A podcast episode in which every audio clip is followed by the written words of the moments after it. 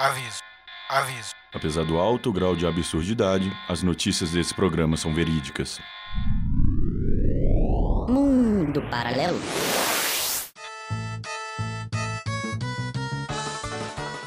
Bom dia a todos! Este é o primeiro Mundo Paralelo, o programa com as notícias mais estranhas, absurdas e diferentes que você jamais iria ver em nenhum outro lugar. Para inaugurar, vou começar contando a história dos irmãos Agar e Mohamed Saleh. No dia 24 de março, eles tinham saído para trabalhar na cidade de Nova York, onde eles moram. Deixaram sua tartaruga de esporas africana, chamada Giovanni, em casa, no seu terrário.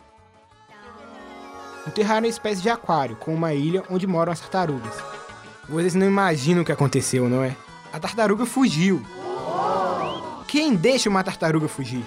Quanto tempo ficaram fora de casa? Uma semana? Uma tartaruga fugiu. E mais do que isso, a tartaruga de apenas 6 anos de idade conseguiu colocar fogo no apartamento dos irmãos. Fogo! Essa tartaruga devia estar bem revoltada, não acham? Além de querer fugir, coloca fogo no apartamento?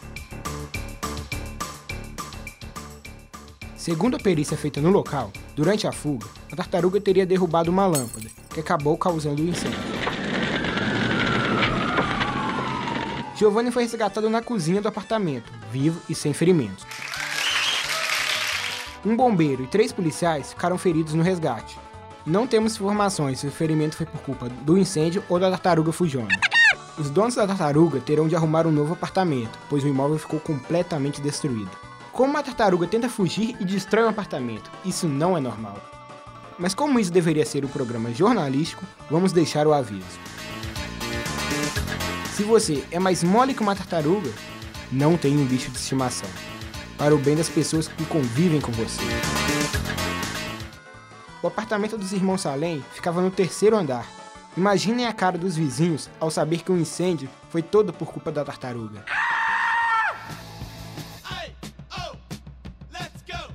Também nos Estados Unidos, um caso aconteceu no dia 17 de março chamou a atenção na cidadezinha de East Hartford. Antônio Recinos, de 35 anos, foi preso após reclamar com a polícia que teria sido enganado por um traficante.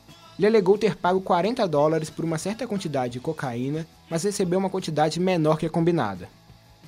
Recinos, revoltado com a situação, chegou a ligar para o serviço de emergência por volta de uma da manhã.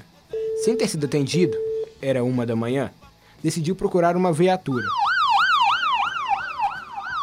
Mostrou para os policiais o saquinho cheio de pó branco. O cara vai reclamar com a polícia, que recebeu uma quantidade menor de droga. Esse aí nem deve ter recebido uma quantidade menor de droga. Se bobear, deve ter usado um pouco. Ficou tão doidão que achou que tinha recebido uma quantidade menor. Agora ele está preso e aguarda o julgamento. Enquanto juízes norte-americanos verificam o caso, no Malawi, um pequeno país que fica no sul da África, o parlamento está querendo fazer entrar em vigor novamente uma lei muito antiga. Por volta de 1929, existia a lei que proibia as pessoas de soltarem puns em público. Isso mesmo. A lei não existe há décadas, mas eles querem fazer vigorar novamente. Por que será que ela não existe há décadas?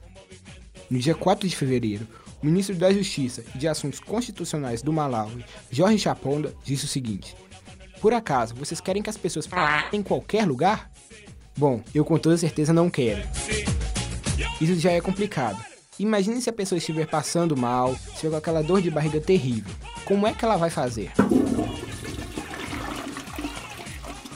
Voltando ao assunto, o ministro disse que, mesmo a lei não existindo há muito tempo, entre 1964 e 1994, durante a ditadura que vigorou no país, por medo das consequências, as pessoas se controlavam. Com a queda da ditadura, um forte espírito de liberdade tomou conta das pessoas, que sem mais o que temerem, começaram também a ameaçar os narizes alheios. Essa liberdade acabou ficando muito grande, não acham? Se a lei for aprovada, segundo o ministro, quem for pego soltando gases na rua deverá pagar uma multa, com valor ainda a ser definido. Portanto, você já está avisado. Se um dia você for a Malawi, se controle. Por via das dúvidas, acho que deve ser melhor também levar uma máscara de oxigênio. A situação parece que não anda muito boa por lá.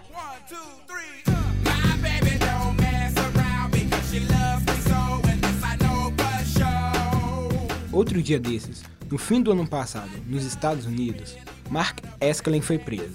O crime que ele cometeu? Ele invadiu uma casa, mas não levou nada.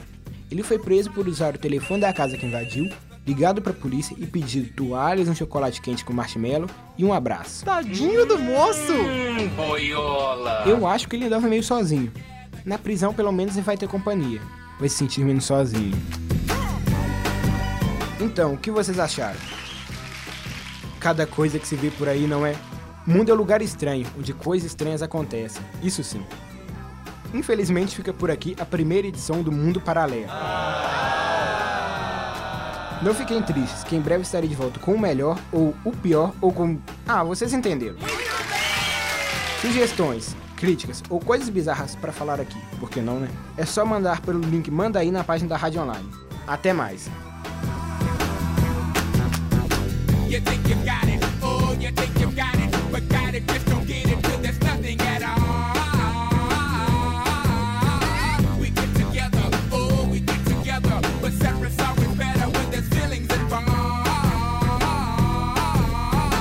If what they say is nothing forever, then what makes, then what makes, then what makes, then what makes, then